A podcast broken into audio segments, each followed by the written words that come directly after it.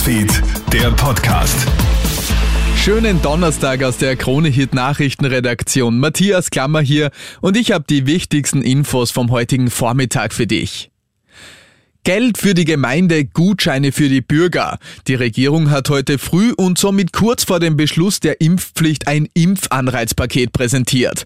Zum einen gibt es Geld für die Gemeinden, wenn diese erfolgreich die Impfwerbetrommel rühren. Bei einer Durchimpfungsrate von 80 Prozent werden 75 Millionen Euro ausgeschüttet, bei 85 Prozent 150 Millionen, bei 90 Prozent sogar 300 Millionen Euro.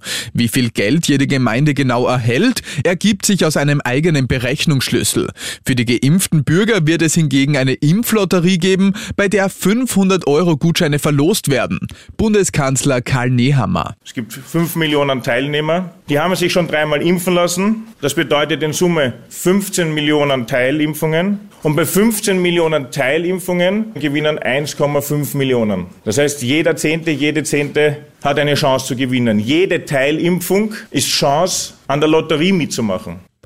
Heute wird es wohl fix, der Nationalrat beschließt die Impfpflicht. Mit 1. Februar soll sie in Kraft treten und für Personen ab 18 Jahren gelten. Es ist laut Regierung die Ultima Ratio, also das wirklich allerletzte Mittel, um die viel zu niedrige Impfquote im Land ähnlich zu erhöhen.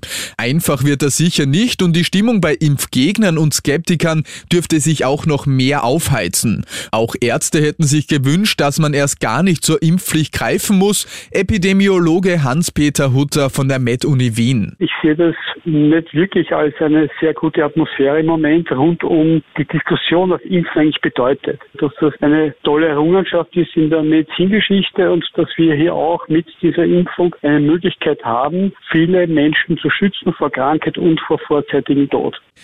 Während heute die Impfpflicht im Nationalrat beschlossen wird, strahlt die Corona-Ampel in Österreich weiter in kräftigem Rot. Sämtliche Bundesländer haben sich noch ein Stück weiter vom Orangenbereich entfernt und liegen tief in der Höchstrisikozone. Stark angezogen haben die Tests, dennoch ist nicht einmal mehr ein Drittel der entdeckten Corona-Infektionsfälle asymptomatisch, also ohne Krankheitssymptome. Ein Feuerwehrmann wurde gestern zum Hunderetter. Im Bezirk Efferding in Oberösterreich alarmiert ein Passant die Einsatzkräfte, weil sich ein 40 Kilo schwerer Schäferhund auf einem Dach befindet.